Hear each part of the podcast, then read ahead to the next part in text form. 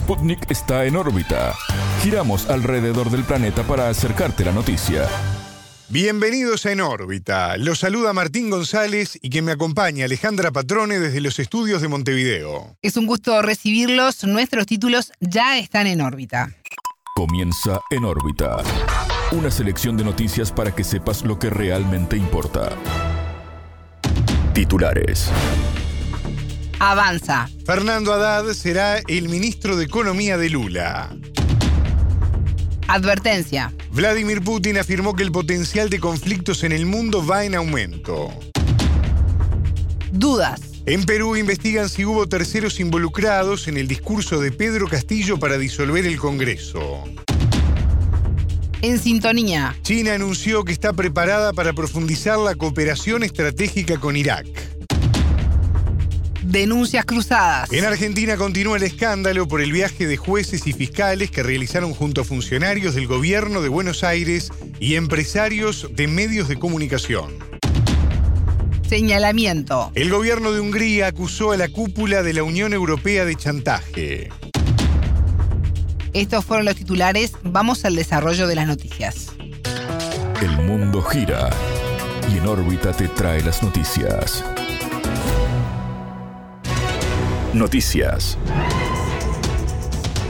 En equipo. El presidente electo de Brasil, Luis Ignacio Lula da Silva, anunció los primeros miembros de su futuro gabinete. Entre los elegidos está el exministro de Educación, Fernando Haddad, que será ministro de Economía. Rui Costa será el ministro de la Casa Civil, José Mucio será el ministro de Defensa, Flavio Dino, ministro de Justicia, y Mauro Vieira estará encargado de las relaciones exteriores. El futuro presidente aseguró que decidió anticipar el anuncio de algunos ministerios porque es necesario que algunas personas empiecen a trabajar. Lula también destacó que no va a frustrar las expectativas de los brasileños que creen que el gobierno funcionará bien porque no tiene derecho a equivocarse. Se alertó de la situación económica que dejará el gobierno de Jair Bolsonaro con pocos recursos para las políticas más básicas para atender a los más vulnerables. En órbita entrevistó a Augusto Rúas, doctor en economía y coordinador del curso de economía de la Facultad de Campinas. El analista indicó que parte del gabinete anunciado es una señal primero hacia su partido y aliados más cercanos.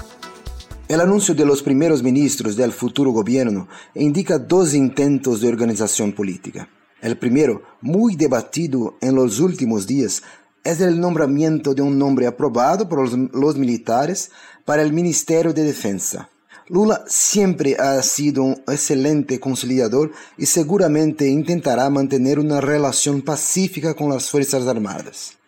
Los demás ministros son una señal clara para su partido y para sus aliados más cercanos, reforzando los lazos con la base de centro-izquierda que lo ha apoyado en los últimos años. Creo que estos primeros nombramientos, sin embargo, dan paso a una segunda vuelta más ligada a partidos que se aliaron en el último minuto y negociaciones para garantizar apoyo en el Congreso. Rúa sostuvo que el mayor impacto en las designaciones estuvo en el ministro de Economía y en las resistencias que genera el nuevo titular de Defensa. No creo que ninguno de los nombres dados sea muy sorprendente, pero dos casos reciben mayor prominencia. José Múcio, el nuevo ministro de Defensa, enfrenta resistencias de la izquierda por su cercanía con los militares que defendían un golpe de Estado contra Lula.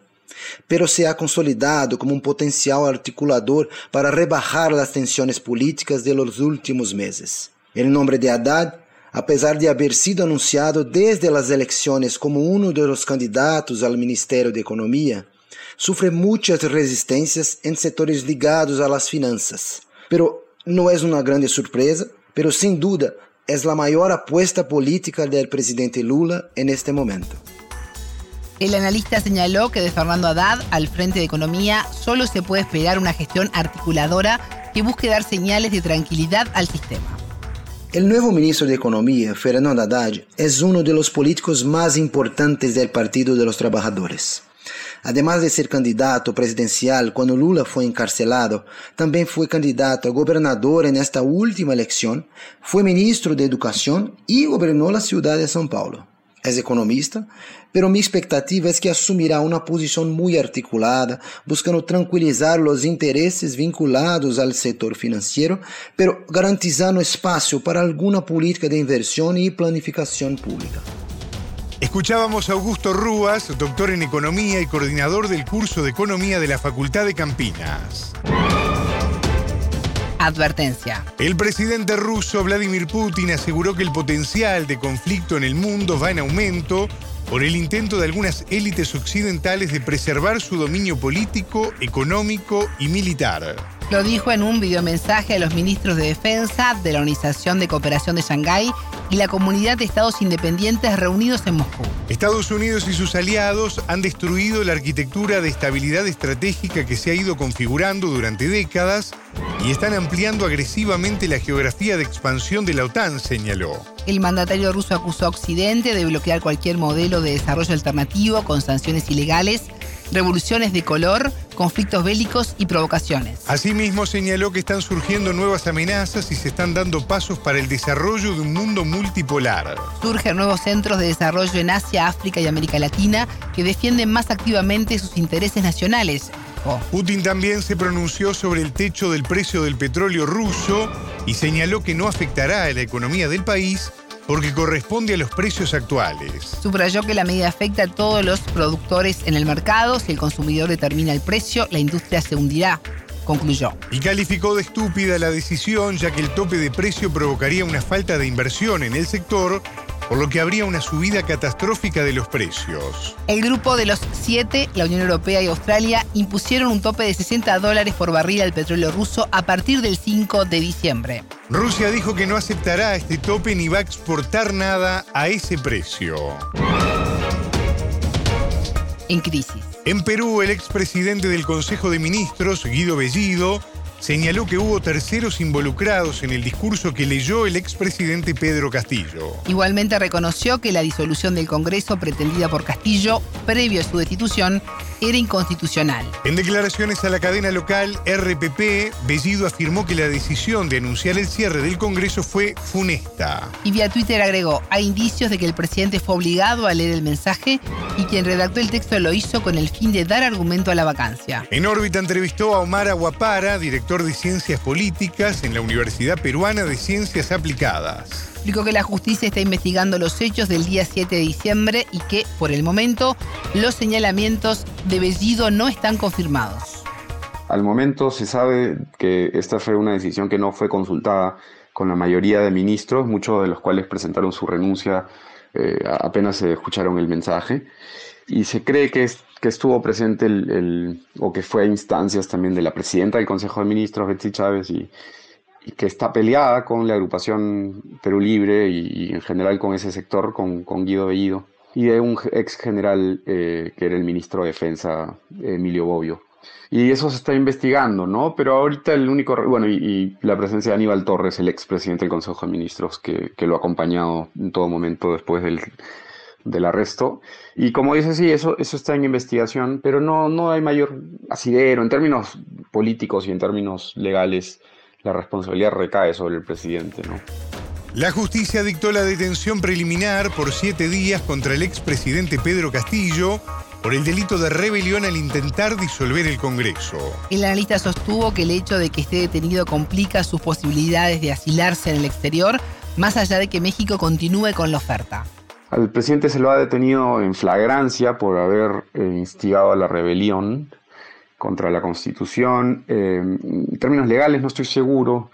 Me parece que hay una prisión preliminar, una decisión de, prisión preventiva por siete días y luego pasaría a, ser condenado. Pero como te digo, legalmente no estoy muy seguro. Hay una intención, o hubo la intención de, que, de asilarse en México, pero ya está en manos de la justicia, entonces eso lo complica bastante, porque ya está en condición de procesado el gobierno mexicano ha mantenido su interés, su deseo de, dar, darle asilo político a pesar de que se trata de un, acto ilegal. Y sería bien complicado que creo que el gobierno peruano acceda, ¿no? De alguna manera, porque ya, ya no depende ni siquiera, no es una decisión política, sino sería una, está en manos de la justicia el, el presidente en estos momentos.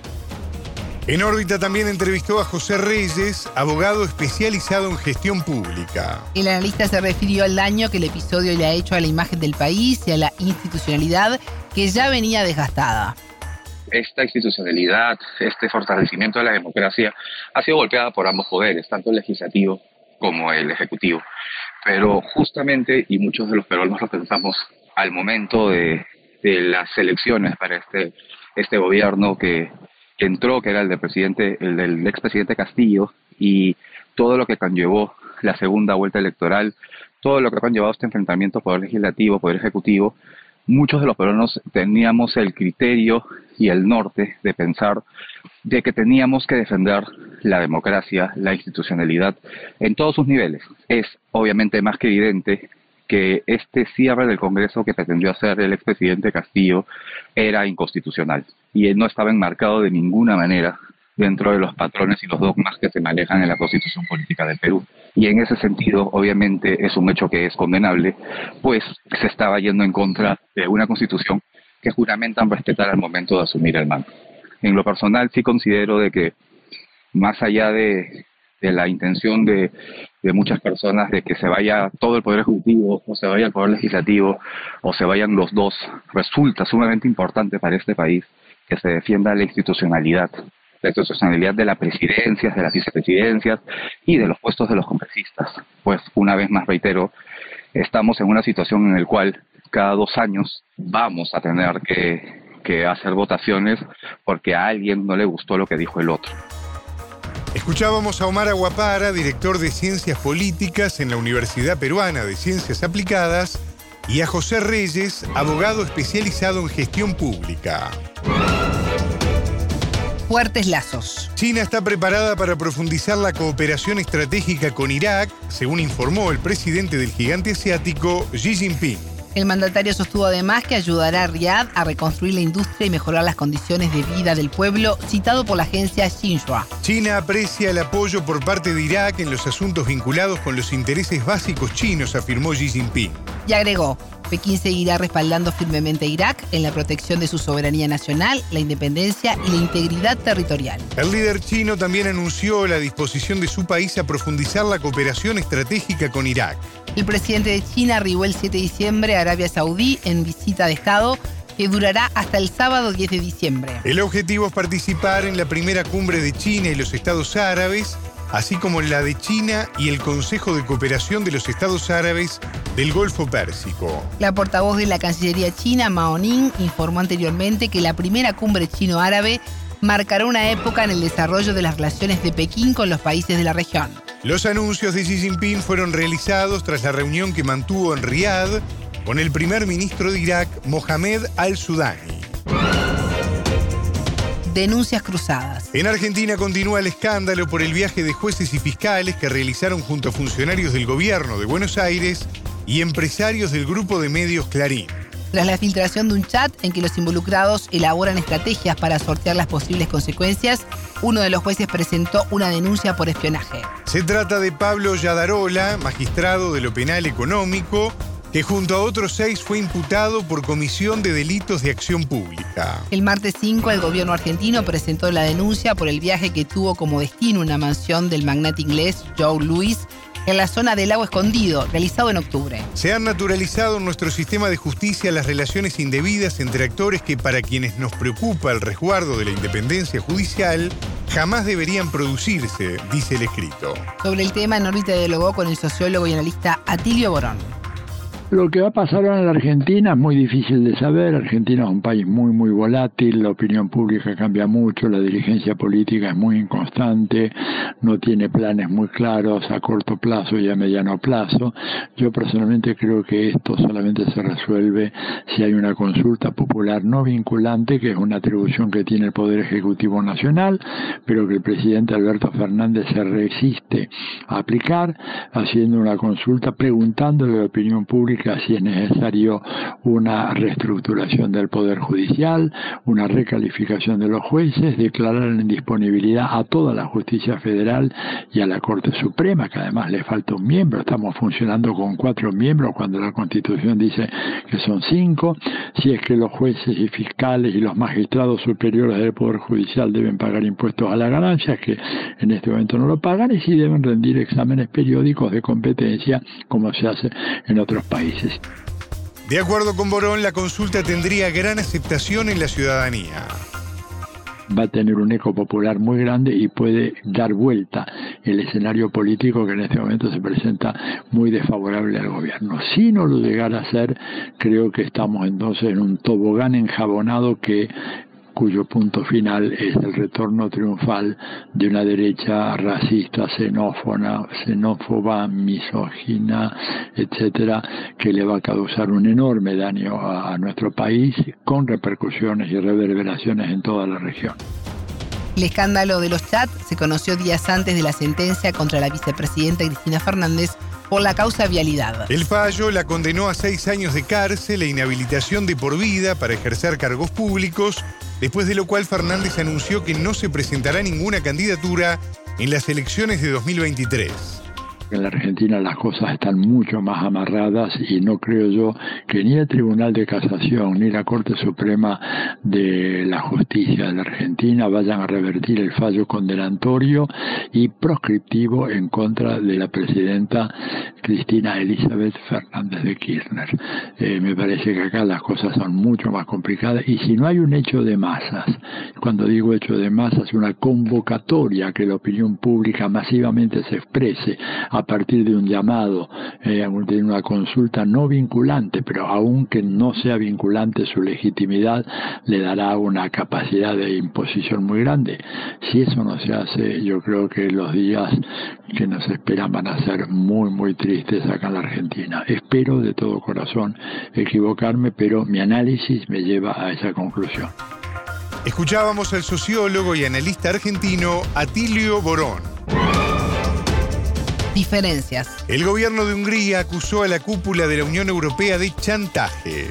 No hay ninguna forma de chantaje a la que Bruselas no haya recurrido contra Hungría, señaló el ministro de Exteriores Peter Sinjarto. Y agregó, siempre nos han atacado, nos han atacado con firmeza pero al final siempre resulta que la verdad está de nuestro lado. Hungría integra el bloque desde 2004, pero mantiene diferencias que se han profundizado en los últimos tiempos. Esto a raíz de la negativa de Budapest de aprobar un paquete de 18 mil millones de euros en ayuda financiera a Ucrania en el 2023. La Unión Europea a la vez congeló los fondos destinados a ese país porque no ha implementado una serie de reformas para luchar contra la corrupción. Es obvio que Bruselas y la máquina de propaganda liberal no escatimarán esfuerzos, recurrirán al chantaje económico y político y a las mentiras, señaló Sijarto. El jerarca consideró que la política anticrisis de Ucrania es ignorada por la cúpula de la Unión Europea pese a que siempre fue exitosa. Días atrás el presidente Víctor Orbán llamó a reconsiderar las sanciones contra Rusia apoyando así a los comentarios del presidente francés Emmanuel Macron al respecto. El mandatario dijo que el costo del conflicto en Ucrania no es igual para Estados Unidos, país productor de petróleo, que para Europa, que debe comprarlo. En octubre, Orbán desveló que su país había logrado exenciones a las restricciones de la Unión Europea contra el gas ruso y que se seguiría importándolo. Hasta aquí en órbita. Pueden escucharnos todos los días en vivo a las 18 horas de México, 21 de Montevideo y a las 0 GMT por sputniknews.lat. En órbita.